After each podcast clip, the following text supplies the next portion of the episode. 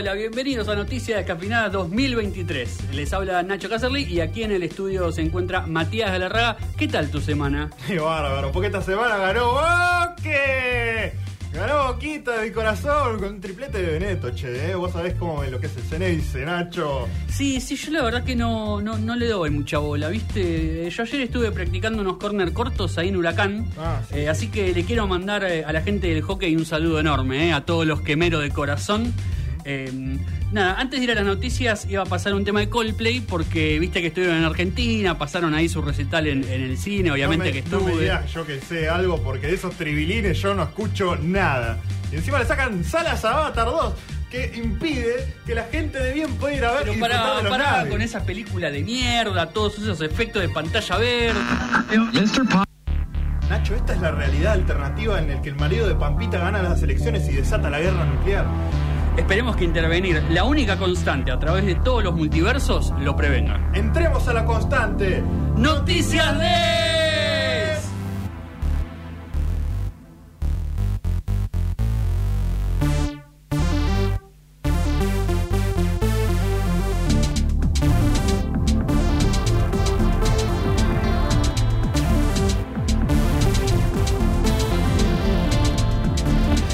Muy pero muy buenas tardes, bienvenidos a Noticias de Cafeinadas, una y una de la tarde y estamos acá en Radio Symphony 91.3 en Nacho Cacerli y Matías Galarraga para eh, un hermoso Noticias Descafeinadas el día de hoy con, eh, con películas, con historias, con noticias de todo tipo eh, y con nada, el humor de siempre, que es poco. Sí, sí, o sea, somos nuestro, Eh. nuestra experiencia de humoristas profesionales eh, seguramente va... Le vamos a hacer reír con todos los chistes. A, a todos eh, ustedes. Sí. Este, nos pueden putear desde el Vamos en Noticias. Peinadas en todas las eh, redes sociales mientras eh, decimos pelotudeces en facebook.com para noticias descafeinadas, Instagram noticias descafeinadas. Estamos en el YouTube de Symphony 91.3, va de Radio Symphony en realidad. Si quieren meterse en el chat también pueden encontrarnos ahí, en Twitter Noticias de, no sé si lo había dicho, eh, ahora que Elon Musk agarra y nos, nos dirá que somos un, un medio pagado por, por entes gubernamentales o no. Si nos pagasen, ojalá, pero Sí. no estaría sucediendo, que lo dudo mucho. Que, eh, esperemos por ahora conformarnos con el Twitter Blue en algún momento. El, el Son verificado- 8 dólares. Sí. No, ni voy a hacer la conversión porque ni siquiera sé a, qué, a cuál de todos los dólares la tendría que hacer, pero Sí. es mucha plata. Al dólar Coldplay porque es el que me gusta más a mí, tal vez. a mí me gusta el dólar soja porque es más barato. Ahí va. Y porque es más... eh, Hay gente que dice que es más rico comer eso. Últimamente estoy muy decepcionado con la calidad de las milanesas y debo decirlo eh, y denunciarlo al aire Sí. públicamente. Eh, no estoy comiendo milanesa rica, viejo. Milanesa, digamos, hecha, ya hecha. Eh, sí. Sí, Claro. sí. no, no, yo no me mando a hacer una milanesa ni en pedo porque parece más engorroso que no sé qué. Ya tener que cocinar lo que cocino ya Sí. es eh, bastante pedir para mí. Totalmente. Eh, pero bueno, en este programa vamos a tener dos columnas, además de nuestra habitual columna de noticias de Sí, cafeinadas. Este, vamos a estar hablando un poco de la película eh, Goodbye Lenin, una película eh, alemana sí, que eh, trata básicamente de un, eh, una familia que tiene que engañar a la madre haciendo de cuenta que la Unión Soviética no colapsó. Es espectacular. Ya la premisa es espectacular. Sí, Es espectacular. Acción. Y mm, la película, bueno, ya les diremos. Eh, pero voy a adelantar que me gustó mucho, nunca la había visto. Ahí está, muy Así bueno. que- A, a mí me gusta mucho. Yo eh, tiendo a mirar películas en base a los soundtracks de las cosas porque me gustan Sí. mucho los soundtracks Sí, y claro. suelo ver cosas en base a la música. Y bueno, música hecha por el gran eh, Jan Tiersen, Claro. artista francés que me encanta Ha y que está buenísima la, la música Por de la película. Eh, vamos a estar hablando de Goodbye Lenin del año 2003. Y después, eh, Nacho, ¿nos querés contar un poco tipo por dónde va a ir eh, esta, esta fantástica columna, me Sí, parece? eh, a, a mí siempre me gustaron mucho las historias de países. Eh, o sea, me gusta mucho la, la- la geopolítica, como la Sí. historia de los países, de dónde son, qué, qué carajo hacen ahí, qué sé Same. yo. Eh, y bueno, descubrí mm, hace un par de semanas que hay un país que se llama eh, Kailasa, Ajá. eh, un No. país fundado por un gurú de la India. Y es muy curiosa la historia sobre, sobre este país, digamos, dónde queda, por qué nace, quién es este muchacho y, y- y qué lo lleva a fundar un país nuevo. No Así es que fácil, ¿eh? mm, no, no, un es, no es para nada fácil, no es barato tampoco. eh, pero bueno, vamos a contar un poco sobre la, la historia de, de este país y a dónde ha llegado, porque la verdad ha llegado muy lejos, cosa que otros países nuevos o, o- o países, digamos, medio desconocidos no han logrado. No así como la Argentina. No, no como la Argentina, sin lugar a dudas. Veremos si llega algún día este. Exactamente. Eh, justamente los que no nos dejan llegar lejos en materia nuclear, por lo menos eh, son Sí. los Estados Unidos de América, que vinieron esta semana a rompernos las bolas Sí. eh, para no mm, construir a Tucha 3, el- la próxima central nuclear, eh, porque eh, estaríamos dándole bola a China y ellos están peleados con China. Entonces nosotros Claro. estamos en el medio como eh, hijos de padres separados. Exactamente, sí, en- entre un, un montón de otras cosas, ¿no? Porque han venido a opinar absolutamente sobre todo. Cualquier todo. cosa que le preguntes, opina. Es como noticias descafeinadas. Claro, ¿te gusta el Boca Almirón? Y qué sé yo. Capaz Pero- te andan con Tata Martino. Sí, ahí está, y ahí te, ahí te, te imponen, te imponen la agenda y también Sí. algunas medidas que tomó la reta para Sí. eh, los inquilinos este, en esta crisis de, de alquileres que se, se está viviendo y medidas para mí medio polémicas en base Sí. a eh, lo que lo que he visto por lo menos. Después de que Ofelia Fernández sacara un video Sí. eh, muy interesante sobre eh, digamos, la, la crisis inmobiliaria y algunas soluciones que se habían Mm. dado en otros países, la reta dijo, ¿sabe qué? Yo, también, tengo, exactamente. Yo tengo de esas, dijo. y mira qué soluciones que nos dan. Sí, no, no, tremendo. Eh, lo que también es tremendo es que la reta se ha revelado. Es Eh, cierto. lo habrán visto durante toda esta semana, eh, creo que la semana anterior también, porque, porque es una noticia que se viene desarrollando hace tiempo. Eh, mató al padre, como se dice muchas veces. o Figurativamente. menos- claro, figurativamente. no sé si el padre de la reta está vivo. Si está vivo Macri. eh, y la reta sí ha desafiado su autoridad Sí. dentro de Juntos por el Cambio a partir de eh, cómo se van a dar las elecciones en la ciudad de Buenos Aires. Sé que es un tema medio complejo, si quiere, si, si uno no está muy metido, así que vamos a explicar un poco qué significa la, la decisión de la reta, pero también qué es en los Claro. hechos, o sea, qué es lo que va a pasar con las elecciones en la ciudad de Buenos Aires. Es como que yo mm, lo mientras más me informo del tema menos entiendo. Claro. Es, es una de esas paradojas de la vida. Es que es algo que es súper simple, pero las explicaciones, como siempre, se van mucho por las ramas, me parece. Por lo menos por lo que estuve viendo. Pero en sí es, es bastante, bastante boludo, digamos. Sí. Eh, también vamos a, a seguir, digamos, en el mundo Juntos por el Cambio. Hoy un programa muy dedicado Eh, por muy en esta parte a, a Juntos por el Cambio. No porteño porque nos vamos a Mendoza. Ah. Eh, esta semana se aprobó en el Senado eh, la ley alcohol cero, Sí. muy celebrada por mucha gente, no tanto por los mendocinos que tienen sus razones polémicas, discutibles, eh, sobre por qué ellos no están de acuerdo. De hecho, ya adelantó el gobernador que no la van a acatar a la ley del cero. No es la primera vez que Mendoza no acata una ley nacional. Eh, Nosotros producimos vino para que se pongan en pedo y Claro. manejen a todos lados en pedo. Exactamente, así que vamos a, a contar un poco sobre eso, las opiniones tanto de- del gobernador como de Cornejo, el senador por Mendoza, que habló en la sesión y dijo un par de cosas medio polémicas. Claro. At always. si ustedes nos quieren decir eh, qué opinan sobre la ley de colcero, si les gusta el vino, si les gusta la reta, las inmobiliarias o lo que sea, eh, nos pueden el vino buscar y la en- pachanga? Sí, exactamente. ¿A quién no? ¿No? Como la. la- ¿Cómo se llama? Los Vilma Palma e vampiros. Siempre me gustó mucho que sea E. Eh, ¿Por sí. qué E si no, si no va? no, no sé. Nadie lo Los sabe. misterios de la vida. Eh, nos buscan en redes, ¿eh? Facebook, eh, Instagram, Noticias Descafinadas, en Twitter, Noticias Des. También pueden comentar en el vivo de YouTube, en el canal de Radio Symphony, con link compartido en, en las redes antes mencionadas. Y eh, pueden escucharnos en, en la FM, obviamente, en la 91.3, en la página de Radio Symphony, fm913.com.ar o .info, como más fácil lo pueden encontrar, o cualquier aplicación que de radio que tengan en su celular es apta para escuchar este programa. Todo esto se lo decimos, sea, porque ustedes obviamente ya nos están escuchando. Claro. ¿no? Se lo decimos para que se lo digan a otras personas y digan cómo lo podés escuchar, porque si no, vos ya lo estás escuchando y si no lo estás escuchando, es como el árbol que cayó en el bosque, ¿no? Para mí no sucedió. Así Claro. que bueno, todos ustedes que están ahí afuera escuchando otros programas, váyanse a cagar. Nosotros, o escuchando, eh, mándelos a escuchar Noticias de Café Nero. Tendríamos que hacer una especie de, de campaña medio predicador a lo evangelista Sí. para que la gente evangelice sobre este programa. Eh, está la catedral ahí cerca, así Sí. que por ahí podemos meternos ahí directamente. Tal cual. Y e ir al, al escenario, al cual. atrio, como mierda se llame.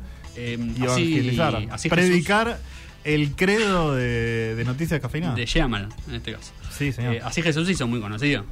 Claro. Bueno, después se murió, ¿no? Y todo, pero. Pasaron cosas. digo, yo no me quiero morir, pero si es necesario. Yo voy a morir por este programa que crucificado eh, en, en Israel. Y todo para que dos mil años después Mel Gibson haga una película sobre vos. Sí. No está mal igual. Eh, bueno, Costo-beneficio, qué sé yo, depende de lo que, lo que uno quiera. Eh, lo que sí sabemos es que queremos escuchar música y que lo queremos Sí. mucho a Dillon, que ayer estuvo tocando en el Movistar Arena y que esta semana sacó una nueva canción tirando para todos lados, pero sobre todo tirándole a la industria de la música. Eh, ¿Se acordarán que cuando fueron los Gardel, ah, no sé si hablamos de esto, pero creo que sí, o cuando hablamos del disco de él de Postmortem, creo que sí, que no le da mucha bola el- la industria argentina a Dillon, es medio un outsider, sin serlo porque le está yendo muy bien y tal, pero digo, no tiene firma con una gran discográfica, de hecho tiene un sello propio, Mm. eh, el, el mundo del trap y de, de la música urbana no tampoco le da tanta pelota, eh, sí lo quieren porque le va bien, pero tampoco es que es muy amigardo de todos los demás. Claro. Y en este tema, Ola de Suicidios, él decide ir contra la revista Rolling Stone e ir contra el mundo de la industria en general. Vean el video si, si pueden, porque es bastante gráfico en cuanto a lo que dice y lo que muestra. eh, y la canción también habla un poco de eso. Así que Dylan haciendo Ola de Suicidios y el maravilloso mundo de las noticias, en Noticias Cafinadas, por supuesto.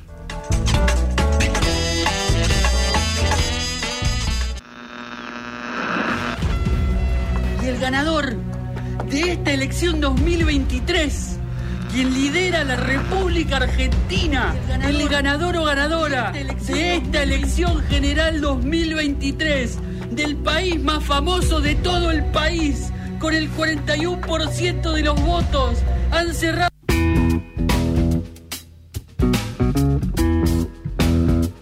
Bueno, las realidades alternativas están colapsando en nuestros ojos solo por el mero hecho de observarla en su realidad cuántica. Ay, Eh, y. Dillon murió, o sea, habló tanto de suicidios que lo terminaron eh, haciendo la gran Nisman. Exactamente, sí, sí, sí. Eh, mucho- muchos problemas al mismo tiempo, además. Pero está todo bien. Como dice eh, Carlos Malatón, está todo bien, loco. Exactamente, todo bien. Eh, menos en las relaciones internacionales de la Argentina. Sí. Porque eh, se, mm, el año pasado hicimos un poco de enfoque en, en- en este mismo conflicto. Eh, ¿Qué está pasando? Argentina quiere hacer eh, Atucha 3. La, la, mm, sería la cuarta central nuclear Sí. de, de la Argentina. Este, y el reactor, como también pueden ver, la mm, escuchar ¿va? la columna de la historia de la energía nuclear argentina en Spotify, Noticias Descafeinadas. Hicimos una columna al respecto de eso. Eh, si bien Argentina tiene muchos de los eh, de los instrumentos necesarios para eh, poder crear una, una central nuclear eh, por nuestra cuenta, digamos, lo que nos sigue faltando es eh, la tecnología mi- misma del reactor, ¿no? Eso lo tenemos que comprar en distintos lugares. los que tenemos nosotros se han conseguido en Canadá. Me parece que nos, nos dio. No- nos rechazó, pero sí lo conseguimos en Alemania, los conseguimos en Holanda. Si no me estoy. eh, Si no estoy recordando mal. Este. mm, Y. Ahora los iríamos a conseguir en China, ¿no? Sí. China dijo, bueno, nosotros te, te damos la tecnología de, de nuestro reactor chino este, y te ayudamos a, a hacer la, la financiación, digamos. Y el resto de las cosas nos ocupamos nosotros como nos hemos ocupado durante toda nuestra historia de hacer todo, todo el resto del proceso.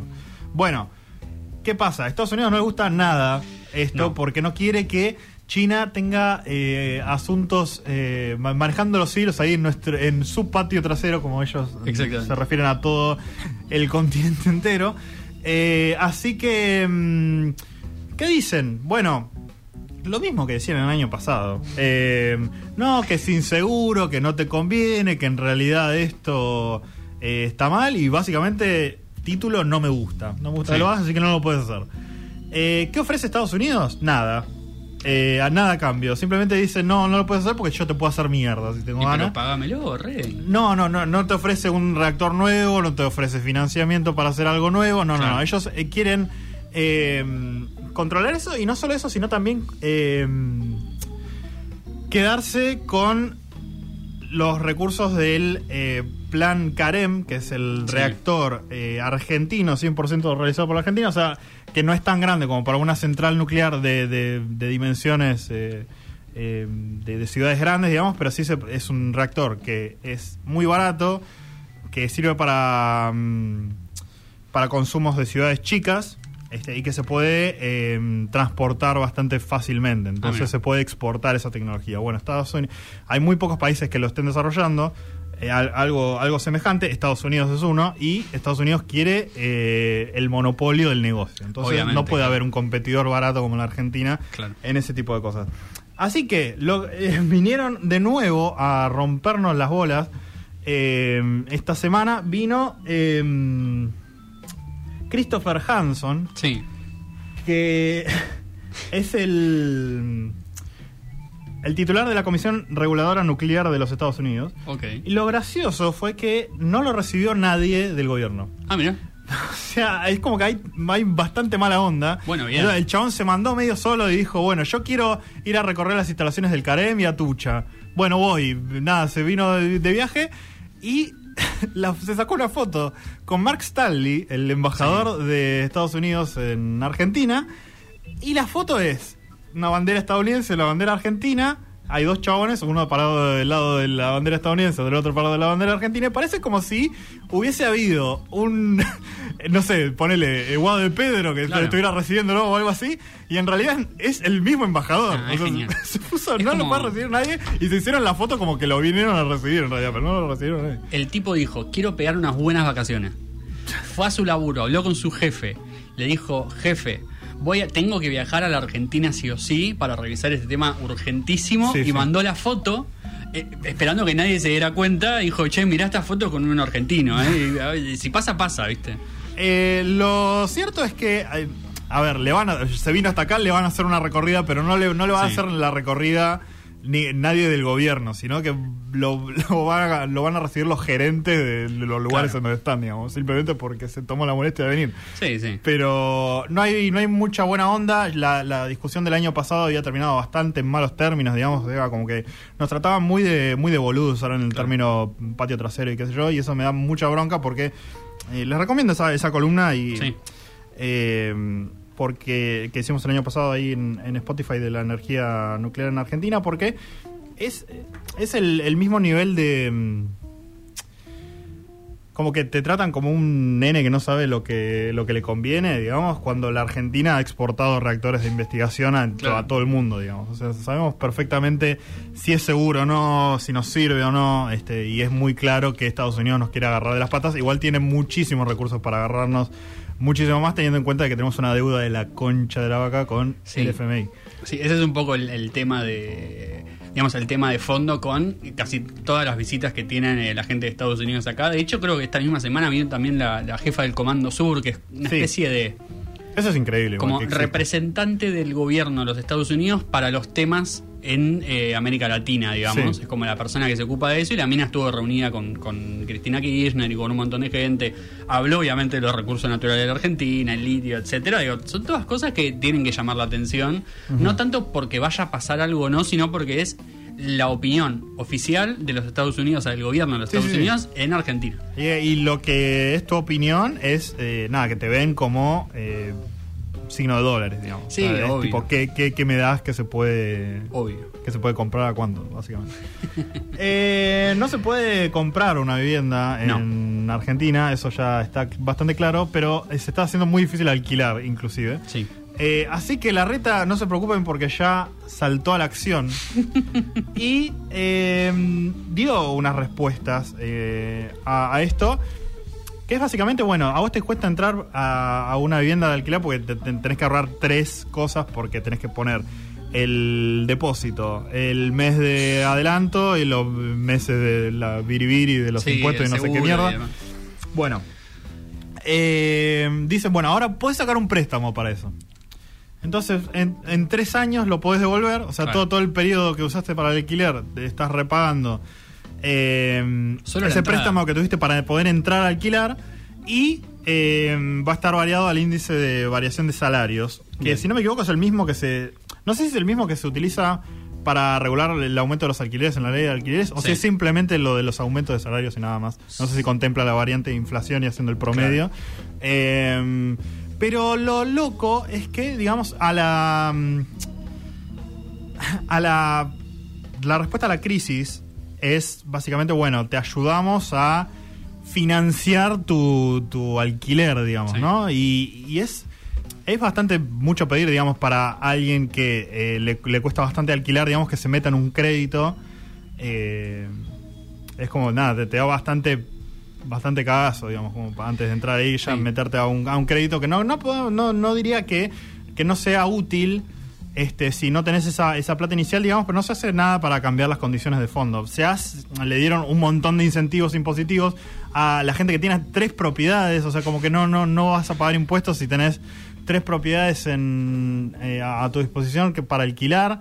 Es medio una locura, o sea, lo, lo que se está haciendo, digamos, como dándole todo a los dueños para que pongan cosas en el mercado que no están poniendo, que están poniendo en dólares.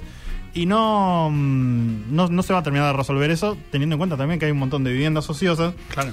Eh, Ofelia Fernández básicamente respondió a la... mm, Sí, en realidad fue anterior incluso. Sí, antes había presentado un video el día anterior de- Sí. diciendo, bueno, acá estos son los problemas de la, de la crisis de alquiler, esto es lo que se está haciendo Sí. en las otras ciudades en el mundo que tienen el mismo problema. Eso fue genial. Eh, y bueno, propongan algo. Bueno, al día siguiente la reta dijo sí, bueno, eh, libertad, lo, eh, menos impuestos a, Sí. A la No, cosa. y también, como con eh, esos incentivos que ya se habían hecho y que no sirvieron para nada, digamos. También ofrecía créditos para eh, poner en valor las viviendas. Sí. Lo cual no, es, es importante igual porque hay uno ve cada cosa que está en alquiler Sí. que dice no puede ser, pero eso lo único que hace es encarecer el precio de la vivienda que estás queriendo poner en alquiler. O sea, no sirve, no sirve hacer eso. O sea, está Y- bien, pero no, no era necesario en este momento. Y lo que me gustó de, de lo que dijo este Ofelia Fernández Sí. en respuesta a estas medidas de la reta es, eh, bueno, lo que está haciendo básicamente es eh, darte como una especie de, machete para entrar a la selva, digamos. Y la, la idea sería como deselvatizar el, Claro. el mercado inmobiliario, ¿no? Y no, no como ayudarte a entrar a una... A, a validar o a convalidar que, lo que la situación está bien y el que tiene el problema en realidad sos vos que te cuesta un poquito entrar ahí, digamos. No, es que además, eh, si vos querés dar créditos, que está perfecto, eh, intentar dar créditos para poder comprar una vivienda, no Sí, para sí. entrar a un alquiler. Eso es una locura. Porque eso es tener eh, deuda más deuda, porque vas a estar pagando todos los meses que entraste ahí mientras estás pagando todos Sí, los meses sí. que estás ahí, digamos. O sea, es, es un doble gasto que no, no, no, nadie lo puede sostener, digamos. O muy poca gente lo va a poder sostener. En todo caso, un crédito hipotecario, qué sé yo. Pero bueno, no, no, no estaría en los planes.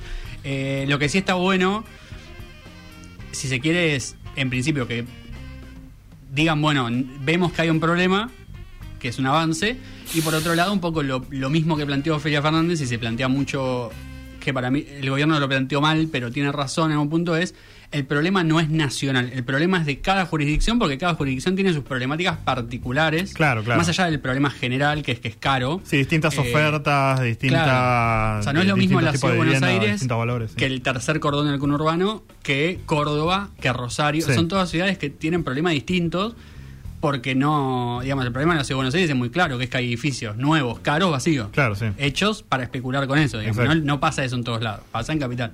En otros lados tendrán otros problemas y tendrán que plantear otras soluciones. Sí, lo de la Eh, lógica del Airbnb encima es Sí. en, en dos o tres barrios de la ciudad de Buenos Aires encima. Después, Total, mm, totalmente. O sí, algunos de Vicente López, porque Vicente López. Jorge Sí, Macri, sí, bueno, de hecho, medio que son casi lo mismo a esta altura. De hecho, eh, nos vamos a meter un poco en el mundillo de, eh, de Jorge Macri, de, de su nombre, que ha estado dando vueltas, Sí. y la decisión que tomó la reta a partir de una, de una, de una catarata de situaciones que se fueron dando, digamos. Todo empieza con Macri eh, eh, subiendo un video un domingo hace un par de semanas diciendo que él no iba a ser candidato a presidente, que le iba a dejar el lugar a otra Tranqui, pa, nadie te lo preguntó. Totalmente, creo que nadie se lo había pedido. De hecho, eh, fue muy gracioso cómo salieron todos los integrantes Juntos por el Cambio a celebrar la decisión, Sí, sí. a celebrarla celebrándolo a él, como diciendo qué magnánimo, qué, Qué grande, magnánimo groso. Macri, qué tipo generoso. Nadie lo había hecho antes. Eh, aparte, generoso de qué, si, si el tipo sabía que perdía y se baja por eso, digamos, esto ya no, no- Sí. no hay ninguna discusión al respecto. Pero eh, Macri dijo a la reta, no públicamente, pero sin privado, le dijo: Mira, yo me bajo todo bien, pero el candidato de la ciudad de Buenos Aires lo pongo yo. Magnánimo, qué grande, qué Claro, groso. este, Capo. Y a mi primo. Eh, y, encima, claro, y encima es el primo que, recordemos, está de licencia como intendente de Vicente López, que no es ciudad de Buenos Aires, Sí. y tiene un cargo en, en el- en la ciudad de Buenos Aires, una cosa rarísima. Eh, si no me equivoco, Eh, le habían. El, el Frente de Todos de Vicente López le había hecho una denuncia Sí. por eso, como para que renuncie, porque es una. La verdad que debería ser ilegal eso. Sí, esta semana hicieron una, una presentación que ellos saben que no es, digamos, que el objetivo no es tanto que renuncie, sino poner en, en- en Discusión. la discusión Sí. pública el hecho de que el tipo es el intendente de un municipio en provincia y, y quiere ser eh, el intendente de capital, digamos. Sí. Eh, la reta obviamente no estaba muy de acuerdo con la, con la con la candidatura de Jorge Macri, no porque tenga nada contra Jorge Macri en particular, sino porque, primero, él tiene sus candidatos, Fernán Quiroz, Soledad Acuña, Claro. eh, y porque él tiene un, un arreglo con el, el radicalismo en la ciudad de Buenos Aires, es decir, con Lustó, en el cual él ya tenía planteado una interna. O sea, él dijo, vamos a ir internas, mis candidatos contra Lustó y el Claro. que gana, ganará la ciudad de Buenos Aires. Y Macri lo que está planteando es, el candidato es solo Jorge Macri, ni Lustó ni nada. O sea, no hay interna de un Claro. carajo, va Jorge Macri y se la bancan. Eh, obviamente mm, López Murphy tampoco estaba muy contento, que es el candidato de Patricia Bullrich, o sea, generó mucho quilombo internamente. Entonces, la reta eh, tomó una decisión que es un poco salir por arriba de ese problema, que es, ok, eh, no quieren que no quieren que haya internas y él sabe o piensa que es muy probable que si la elección se diera en términos normales, es decir, Mm. votando como se vota siempre, sea difícil que él gane esa interna. Claro. Eh, o, o que él, digamos, o que él logre ayudar al jefe de gobierno. ¿Por qué? Porque se sabe.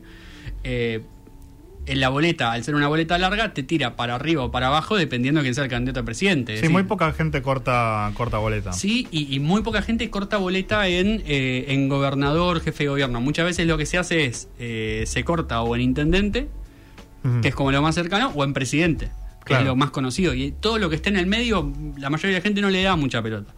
Entonces lo que hizo eh, la reta es desempolvar una vieja discusión de Juntos por el Cambio de hace mucho tiempo, que es la boleta única en papel o boleta única electrónica. Son las, las dos eh, posibilidades que hay. En la Pero- boleta única, digamos, están todos los frentes posibles con sus internas y vos tenés que marcar con un lápiz o, lo- o con el- la pantalla, digamos, a cuáles de esas variantes. Básicamente es un- una hoja de papel o una pantalla donde vos tenés cuadraditos y, y no te aparece la lista entera. Te aparece solo no el nombre del primero. Sí. En este caso de el candidato a jefe de gobierno, que es la- lo, lo que la reta dijo que va a hacer. O sea que vos, nosotros no, porque no vivimos en capital, no votamos en capital, pero la gente que vota en la ciudad de Buenos Aires va a ir y va a ver que está el nombre de Jorge Macri, el nombre de Lustó, Ramiro Marra, eh, Pepe Rosenblatt, Claro. bla, los candidatos de la ciudad de Buenos Aires al día de hoy. Eh, y esto es una decisión que, digamos, ¿por qué se dice que la reta eh, lo desafía a Macri? No solo porque le está planteando que le chupa un huevo lo que Macri opine sobre Sí, el sí, interno no. por el Cambio, sino porque además a él le sirve eh, para poder sostener la de Buenos Aires ante un claro avance de, de Ramiro Marre y el partido de Milei que si fueran en una elección normal tendrían mucha más chance de ganar, porque a Milei tiene muy buena imagen en Capital Federal, no tan buena como, como Juntos por el Cambio o el macrismo, pero sí muy buena, y tiene una posibilidad por lo menos de pelear un balotaje. Claro. ¿Qué es lo y, que pasó? y hasta, hasta los legisladores y todo eso Bueno. te los arrastra un montón, que es justamente hablar, el problema. Ni hablar también, eh, que es justamente el balotaje es lo que se dio en 2015, cuando se votó con boleta única. La Mm. última vez que se votó con boleta única, que fue esa, fue el famoso balotaje Lustó Larreta, en el cual el kirchnerismo había apostado por Lustó y terminó perdiendo por uno o dos puntos, digamos, Sí. estuvo ahí, ahí cerca. Eh, digamos, hay que ver después cómo funcionó. Obviamente salió un montón de gente del PRO a criticar a la reta. eh, toda la gente que está más alineada con Macri, incluso María Eugenia Vidal. María Eugenia Vidal está en un cumple total en el cual eh, ella sale con un discurso de los políticos son la casta y son todo lo que está mal. Una mina que vive del Estado hace como 20 años, que nunca Gobernadora laburó. Gobernadora de la provincia de Buenos Buenos Aires, eh, fue parte del gobierno de la ciudad de Macri, creo que es diputada. Hace 20 años que labura para el Estado, digamos, en, en diferentes cuestiones. Nunca laburó para un privado en su vida, Vidal, y viene ahora a hablar de la política como si fuera algo que ella no- lo- se acaba de enterar que existe, digamos. Una cosa rarísima. Eh, pero bueno, alguien que estaba muy cerca de la reta y que ahora se eh, encuentra más cerca de Macri, están todos esperando cuál va a ser la reacción de Macri, porque si algo se sabe de Macri, del killer, como le dicen ahora, justamente, si le dicen el killer es porque te fulmina el tipo, y te fulmina es, no, eh, una discusión acalorada públicamente, Claro. es, es te desempolva escucha, te desempolva lo que sea, te hace concha. Sí. Eh, de hecho, siempre, casi siempre que hay eh, una filtración como la de Alessandro, por ejemplo, con los chats, la- los primeros que se mira es a Macri, como diciendo, bueno, ¿Dónde estabas? eh, o sea, claro, por algo el tipo, eh, digamos, quiere salcar esto, así como a Vidal le pasó en su momento lo de la famosa Gestapo sindical. Sí. No sé si se acordarán que fue una historia que querían inventar una Gestapo. ¿Por qué le ponían el nombre Gestapo? Será por otro momento, pero querían hacer como un grupo que, que persiguiera sindicalistas. Eso se filtró y todo el mundo sabía, digamos, que había sido eh, básicamente Macri. Así que, bueno, la reta ha planteado la discusión contra, contra su jefe político, Igual, ex jefe político, dice. Vos en la ciudad de Buenos Aires tendrías una en la misma aula una boleta única en papel y una boleta No, electrónica? son dos aulas distintas, Uh, son dos quilombo. filas distintas, o sea, tenés que votar dos veces, básicamente. O sea, si ya es un quilombo estar Sí. en, en- en una fila que, eh, que administren mal los tipos que te querés matar y ves, ves a los a los a los a los que empiezan con Z Sí, que tienen dos tipos nada más. sí. Ya eh, dos, dos filas parece, ay Dios, qué quilombo va a ser. Sí, E- es medio un desdoblamiento implícito, O digamos. sea, pero, ¿no? Porque- pero la reta no podría haber dicho, eh, no, está bien, o sea, no vamos a hacer elecciones los dos días porque es, una, es un quilombo y qué sé yo. Y va a ser eh, eh, eh, junto eh, Y lo que pasa jefe de gobierno y presidente. O sea, Sí. eso sería lo que tendría sentido para no romperle las bolas a la gente. digamos. Lo que pasa es que él, eh, si acepta eso, tiene que aceptar los términos de Macri. de Macri. Porque, digamos, él, él lo que está haciendo con, con esto Porque es no, decir- no habilitaba una paso Claro, entre por- ellos con, con una lista única. Porque eso es una decisión que, que es nacional, digamos. Lo, lo tiene que tomar el partido a nivel nacional. Claro. En cambio, en cambio así, él dice, eh, es una elección de la Ciudad de Buenos Aires y cada partido, o sea, cada mm, frente o lo que fuera, decide cómo hacerlo y ahí, bueno, verán. Bueno. Eh, pero sí, va a ser un quilombo y veremos cómo se, cómo se desarrolla toda la historia. Ya hay quien dice que Macri va a apoyar directamente a Bullrich y se van todos a la concha de su madre. Es probable eh, y sería una mala noticia para todos, sobre todo para la reta seguramente. Pero bueno, un Macri que eh, estuvo hace un par de días diciendo eh, el balotaje va a ser Milei contra nuestro candidato. Es una clara señal de que lo que está diciendo va a ser Milei contra Bullrich. Mm. Y bueno, quizás sea el fin de la Argentina, quién lo sabe. Eh, es probable. Qué bueno. Eh, Es buena noticia, como siempre, obviamente. Buenas noticias. Este mm, vamos a, a pasar antes de, de ir a otra película, a una película que trata de un colapso Sí. eh, nacional. Con eh, vamos a ir con Crosby, Stills y Nash haciendo Winnie y después sí, Goodbye Lenin y todo el cine en Noticias Café. Alberto, se te ve medio cansado. Sí, es muy duro pasarse el día torciéndole el brazo a los poderosos. Pero como decía Freddie Mercury, y permitime que agarro el bajo. Another One Bites te das.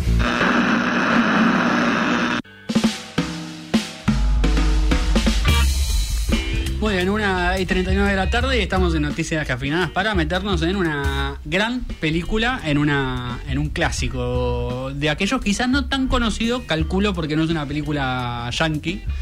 Em, pero sí he sabido por hablar con algunas personas, uh, por ejemplo, a quien te mando un saludo, seguramente está escuchando, eh, mi hijo la vio en secundario y calculo que es el caso de mucha gente porque eh, Goodbye Lenin, la película del año 2003 de la que vamos a hablar en este momento, es un gran ejemplo y es, un, es una gran eh, alegoría en algún punto de la, la, mm, ruptura de la Unión Soviética, o por lo menos de lo que fue la caída del muro de Berlín en Berlín, justamente, en Alemania. Claro, desde un lado eh, más eh, personal, Sí, justamente, no, no, no se mete tanto con, con los hechos históricos o una perspectiva tan grande, sino que es eh, nada, una familia como atravesando esos mm, ese año, ese año y medio entre nada, Unión Soviética, comunismo establecidísimo, a mm, nada, pura apertura y caos total, eh, con todas las cosas que eso implican en una microescala. Sí. Eh, y bueno, justamente tienen que. mm, hay un elemento extra de, de complejidad ahí porque lo que tienen que hacer la, la familia de mm, Daniel Brühl, que es un actor alemán muy conocido, este estuvo en, en Rush, en Marvel, Capitán América, este, en muchas otras películas, eh, este, este actor joven alemán tiene que fingir que, que el- que la casa en la que está, digamos, es eh, sigue perteneciendo a la, a la Unión Soviética porque la madre está en un de- delicado estado de salud. Sí. Una madre enamoradísima del comunismo. Sí. Si le llegaban a decir que se había ca- justo cayó en coma en el periodo de la transición. Exactamente. Entonces, si le llegaban a decir que se había caído el comunismo, le iba a pegar un bobazo y caput. Sí, ese- Así que tenían que seguir con la mentira de que la, de que la Unión Soviética seguía activa, eh, cada, cada vez con, con arquitecturas más eh, fantásticas, hasta que no se puede sostener más. Es que me, me- me fascina porque justamente, digamos, si bien no, la película no, no es una película, eh, un documental, digamos, Sí, grafica muy bien. Lo, primero lo rápido que fue ese proceso de, bueno, cae el muro y el, el- el lado socialista se convierte en completamente capitalista. sí. Eh, y, y sobre todo hay algunos personajes digamos, bueno, los protagonistas ni hablar, ¿no? Porque el hijo, de hecho, cu- cuando ella le tiene su problema de salud, el hijo está como marchando por, por el fin del, del- del socialismo, o por Sí. lo menos por una apertura, digamos, Claro. un poco, bueno, el clima de época. Eh, te muestran cómo, mientras ella está en coma, él va adoptando, está bien que él es más joven, pero digo, él también pasa por ese proceso de, bueno, era un niño socialista, digamos, amante del socialismo, y de golpe se va transformando en eh, una persona adaptada al capitalismo. Casi de modas, de consumos. Exacto, exacto. Y de relaciones también, digo, interpersonales, pero hay otros personajes, digamos, ellos tienen un vecino, eh, hay un cosmonauta ruso que, mm, que digamos, que, que primero es como un ídolo del socialismo y después aparece en otro rol. Sí. Y esas son representaciones muy claras de que, así como para él el cambio fue muy positivo, no para, no para todos el cambio fue tan positivo, digamos. Sí. Eh, y, y en ese sentido, como que está representado en historias muy pequeñas, algo que fue eh, uno de los eventos más importantes del siglo XX, básicamente. En, en historias muy pequeñas, en, en ámbitos muy pequeños, como de nada, de repente el- el- un vecino que estaba como relativamente contento ahora está como llorando y tomando Sí. alcohol, o sea, como... Total. Y, y eso fue también una experiencia de, de la Rusia de los 90. Claro. Eh, eh, todo un montón de cosas de, de que la plata no valía nada, que se estaban rematando todas las cosas, pero eso, lo, lo, lo bueno es que todo eso está graficado, pero en, el, en las tres cuadras en las que viven. Sí, sí, sí, completamente. Y de hecho, está bueno porque está hecho también en un tono medio de humor, Sí. un poco negro a veces. Eh, Es como medio tragicómico, pero lo que hace Claro. es que bueno, no, no- vos no te querés morir, digamos. No es, no es que decís, uy, qué depresión esto que está pasando. Claro, Es sí, como- no, no, no es como la experiencia de 10 años de un tipo que la está pasando como el orto constantemente, sino que ay, la, como el juego este es mantener eh, la, la Unión Soviética presente en la casa para no se entere la madre. Eh, hay un montón de situaciones como graciosas tratando de, de- de levantar una sociedad contrastadísima Sí. con, con lo que está pasando en, en la Alemania unificada. Sí, en eso tiene eh, actuaciones buenísimas, muy buenas, eh, sobre todo los dos protagonistas de la madre y de él, pero digo, todos los demás personajes también. Sí, Eh, y, y- y tiene algo interesante que, digamos, la historia de ellos no solo está cruzada por la, cuestión histórica, sino que ellos también tienen dramas familiares. Más allá de lo Claro. que le pasa a la madre, que claramente es un dramón familiar, tienen otras cuestiones familiares que están también cruzadas con todo lo que pasa, pero que al mismo tiempo son cosas que no tienen nada que ver, digamos, que son cosas que eh, son meramente personales. Le- Sí. Digamos, ¿dónde está su padre, por ejemplo? Que esto es una cuestión en la película. Sí, está fuera de escena. Eh, su relación con su hermana, que también está ahí, que tiene un hijo y demás, como todas cosas que, que no tienen mucho que ver, digamos, con la ruptura o no la Mm. ruptura, pero que eh, a los personajes los cruzan completamente en sus Sí. relaciones, en cómo se sienten ellos y demás. Eh, a mí me fascinó la película, eh, debo admitir que es un tema que a mí me fascina Sí, particularmente, muy por lo bueno. cual, digamos, eso hizo que me interese mucho más. Pero en ese sentido, me parece que si no sabes mucho sobre qué pasó en ese momento y tal, eh, la película te va a entrar igual. Sí. Porque podría haber sido con cualquier otro tema, digamos, podría haber sido con cualquier otro acontecimiento que igual funcionaría. Por la premisa y por cómo está llevado, digamos. Eh, y porque también en esto de que el hijo intenta eh, cuidarla a la madre, entre comillas, de- Sí. del avance del capitalismo, eh, él se, se ocupa de explicar muy bien mediante videos y otras cuestiones, cómo era la, la- la- la Berlín socialista, digamos, Sí. O sea, cómo funcionaba, cómo se vivía, qué, qué- me- siempre me, lla- me, me llama mucho la atención como el tono, de- hasta los colores, digamos, ¿no? Como, eso es otra Sí, cosa, sí, sí. muy loco. Y, y cambios como... ah, Lo, lo divertido es eso, digamos, los cambios de, de detalles de, la, de las ropas Sí, que se usaban sí, y que tanto escándalo había por, por cómo estaban las, las cosas cuidadas y de repente de un momento a otro que se inunde todo de otra cosa, de una lógica totalmente diferente. Eh, y es eh, lo, lo mejor de la peli. Completamente, Con escenas muy icónicas, Sí. con escenas muy icónicas y con momentos eh, nada, brillantes, la verdad.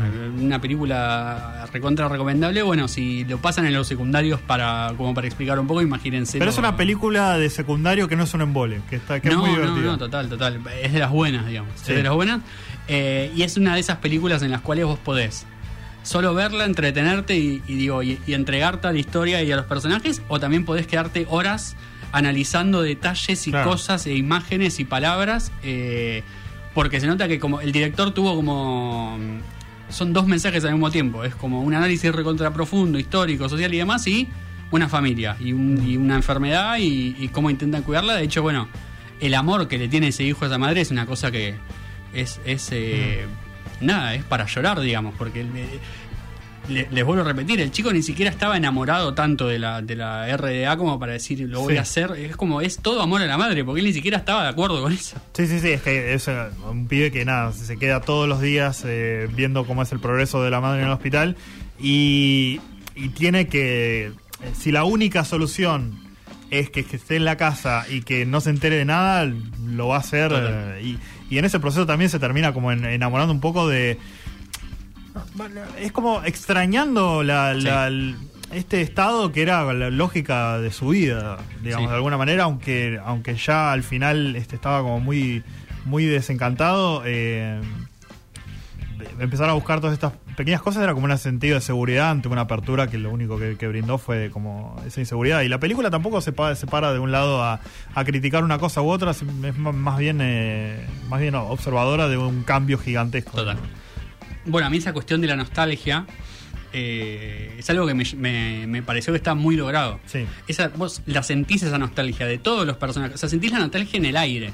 Incluso cuando se dan todos los cambios y se nota que hay como un clima de, de vamos para adelante y qué sé yo, sobre todo en las juventudes, hay como un fondo nostálgico todo el tiempo que decís, ¡fua, chabón! ¡Qué, qué fuerte! Nada, la verdad que tremendo. Tremenda película. eh, la encuentran en Amazon Prime Video, me parece. Ok. Eh, si la quieren ver de manera oficial, si no, ya saben, Streamio, Sí. Cuevana 3 y demás páginas de internet y aplicaciones donde eh, pueden ver cine gratis. Subtitulado, no doblado en el caso de Streamio. Es la única crítica que tengo para la para Streamio. Bueno, yo no te voy a acompañar en esa crítica. No, no porque me vuelva loco a ver películas dobladas, pero hay mucha gente que sí. eh, Hay mucha gente que, que se priva de ver películas porque no están dobladas. Cosa que, bueno, revéanlo. ¿Eh? Reflexionenlo. Sí. Es más, les vamos a dar eh, tres minutos, que es lo que dura Diamante Rojo, la, la nueva canción del Bastón Policía Motorizado, para que ustedes reflexionen sobre esto que están haciendo. Pensá en lo que hiciste. Claro, pensá, pensá en eso. ¿Por qué doblado? Si, incluso esta película que es alemana, que vos si no entiendes un pingo, la podés ver igual, hermano. Claro. Lo único que necesitas son letras blancas, amarillas, en algunos casos, abajo, para que te lo traduzcan. Mira qué fácil, mira qué simple. Les recomendamos, ¿eh? Goodbye Lenin, muy buena película. Eh, vamos a escuchar a Mató un policía motorizado y nos vamos a meter eh, en una historia recontra particular, pero que créanme que el final, sobre todo, le va a volar la cabeza. Tremendo.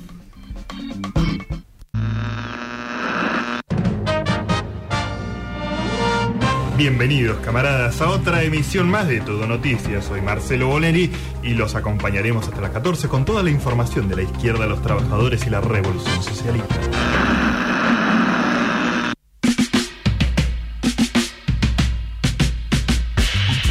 Muy bien, ocho minutos nos separan de las 2 de la tarde y tenemos una muy linda historia para contarles. Eh, es muy interesante y básicamente trata de lo siguiente. Eh, nos vamos a ir al sur de la India. Sí. Un lugar que probablemente no les suene, eh, pero lo conocen. Eh, ahí viven los tamiles en el, en el sur de la India. Los tamiles son una etnia de la India que, por ejemplo, es eh, la que protagoniza la película RRR. Ah. Eh, película hiper conocida que salió creo este año, el año pasado, que mucha gente creía que debía estar nominada a los Oscars. De hecho, eh, justamente esa película no es de Bollywood, sino de Collywood, porque así se llama el cine que hacen los tamiles en el sur de la India. Mira. Y en este lugar, hace 48 años, nació un amigazo llamado Auranachalan Rajasekaran. Ustedes dirán, ¿quién es este pibe? ¿Quién lo conoce? Bueno, en la India lo conoce mucha gente porque ya a los 12 años él decía que eh, había tenido poderosas experiencias espirituales. Vieron que la India es un país muy adepto a eh, diferentes cultos eh, de gurúes Sí. y el hinduismo, digamos, y una cuestión muy espiritual. Y hay mucha gente que siente que tiene ese llamado, digamos, ese, ese poder divino. Eh, un tipo que, bueno, a los 12 dijo que había tenido sus primeras experiencias y que a los 22 dijo, eh, llegó a la iluminación, que es un momento súper importante para, claro, para estar así total, en 10 años ahí, buenísimo.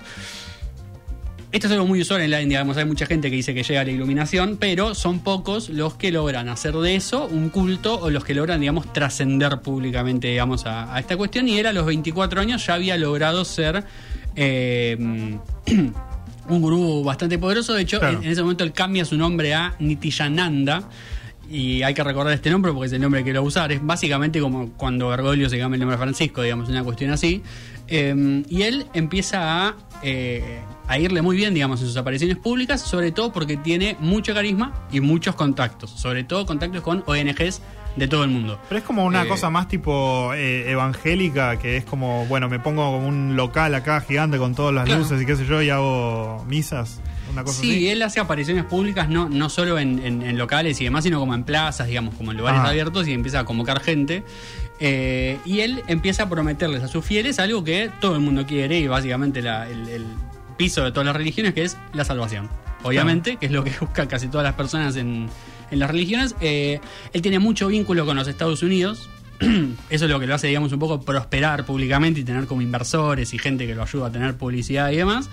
Eh, pero el tema es que empieza a haber problemas, digamos, ¿no? Como casi todas las personas que empiezan a tomar trascendencia, empiezan a aparecer eh, algunas cuestiones. Ya de por sí había como una cosa de eh, misterio en cuanto a sus poderes. Había gente que decía que podía hablar con las vacas, que sabemos que son sagradas Claro. en la India, o sea que era algo importante. Había gente que decía que lograba retrasar el atardecer, o sea. Bueno, para nada, un poquito. todopoderoso el tipo, pero eh, decíamos empiezan los problemas, empiezan las denuncias. Mm. Violaciones hacia sus seguidoras, secuestro No. de niños para integrarlos a, la- a esto que ya empieza a ser una secta directamente. Eh, y bueno, se empieza a hablar esto, ¿no? De un culto, digamos, como ya deja de ser un tipo simpático para empezar a ser un, alguien medio oscuro. Eh, lo cual hace que él, el 20 de noviembre del 2019, escape de la India Sí. cuando la policía de eh, Gujarat, que era un estado indio donde él estaba viviendo, fuera hacia su morada y se diera cuenta que él ya no estaba ahí. Lo empiezan a buscar. Se habla de Ecuador, se habla de Trinidad y Tobago. Todos se escapan a eh, Ecuador, viejo. Completamente, y de hecho está en Ecuador, o por lo menos estaba en Ecuador, aparentemente, porque es el propio gobierno, es la propia embajada en Ecuador la que dice, sí, sí, él entró acá, pero no tenemos idea dónde está. O sea, sí sabemos que entró porque los papeles, todo muy lindo, pero no tenemos la más par idea de dónde Y está. busqué en y- la cocina, busqué en el baño, Sí, no sí, estaba. como- Vieron que igual los ecuatorianos no son muy buenos buscando, eh, lo sabemos por varias noticias que se han dado. Eh, hasta que las eh, autoridades ecuatorianas dicen, bueno, ok, él entró, pero aparentemente salió. Ok. Y ya no sabemos a dónde, digamos. Ahí ya medio que le perdemos el rastro, digamos. Hasta 2019 él estaba en Ecuador, a partir de ahí, nada. Hasta que en su página web, porque obvio que tiene una página Sí. web, eh, él dice, che, creé un nuevo país. Creé un nuevo país, es mío, se llama Kailasa. Claro, nadie lo podía encontrar porque no existía. Exactamente. ¿Dónde queda el país? Sí. Nadie tiene la más pálida idea. Ah, qué conveniente. Es decir, no se sabe mucho. Eh, él dice, fundé Kailasa, ya que en India me quieren matar, me acusan de falsedades y en cambio ahora en mi nación estoy a salvo, por supuesto. Bueno, Eh, nada, una no- cosa como, como crear tu propia realidad, ¿no? Sí, para, para solucionarte los problemas. Completamente. Eh, él dice que tiene pasaportes, dice que emite moneda, o sea, un país propiamente dicho. ahí con- Sí, con- le falta lo más importante del país que es un cacho tierra, ¿no? Completamente. Eh, e incluso dijo que invitaba a sus seguidores a que fueran, pero claro, nadie sabía dónde carajo ir. Eh, y está prófugo el tipo, por lo cual obviamente no. Habitás por decir. Zoom. Claro, exacto. Totalmente. Eh, en agosto de 2020 incluso lanzan el, el dólar kailashiano. O sea, ya hay moneda, todo, o sea, ya recontrametido. Debe valer más que el Em, peso. Y en diciembre anuncia Sí. que los turistas pueden ir. En diciembre de, de- de 2020 dice, bueno, los turistas pueden ir. ¿Cómo hacer? Tienen que ir hasta Australia, se toman un charter de una empresa que se llama Garuda, que está especialmente preparado para eso, y vas. Bueno, Pero como que nadie fue como para decir, bueno, sé dónde estoy, digamos, nadie activó ahí el, el GPS. Eh, en abril de 2021, por el tema del COVID, eh, está buenísimo, porque en 2021, por, eh, por temas del COVID, él dice que ciudadanos de Brasil, Malasia, la Unión Europea y la India están prohibidos en Calasía, obviamente para no llevar el virus. Sí. Eh, nada, o sea, ya diplomacia, todo, estamos hablando de alto nivel. Esto nos lleva al 24 de febrero de este año, 2023. sí. Comité de Derechos Sociales, Económicos y Culturales de la ONU en Ginebra. Se celebra la reunión. Eh, obviamente representantes de todo el mundo y una representante de la República de Kailasa se hace presente en esta, en esta comisión Tranqui. y habla. Habla ¿La ante dejan el hablar? mundo, o sea, autorizada por la ONU, es decir, eh, como básicamente diciendo a la ONU, dice, bueno, hay un país que se llama así y vino también a representarlo. Y, Lo que es tener amigos en Estados Unidos. ¿no? Absolutamente, y bueno, la mina habla y dice eh, que pide obviamente por la liberación inmediata del máximo pontífice del hinduismo, así como, como se hace llamar este señor, Eh, y el trabajo de los diplomáticos de este país es tan bueno, es brillante, diría yo, que eh, a mediados de marzo logran que New York, que es una, una ciudad de los Estados Unidos, una Sí. ciudad bastante conocida, firmara un pacto de amistad y hermanamiento con el país. Es decir, la ciudad de New York, en New Jersey, dice que este país Kailasa es una ciudad hermana. ¿Sí? Un país que nadie sabe dónde queda, que, que nadie sabe absolutamente nada, que está fundada por un prófugo de la justicia, es una ciudad hermana de New York.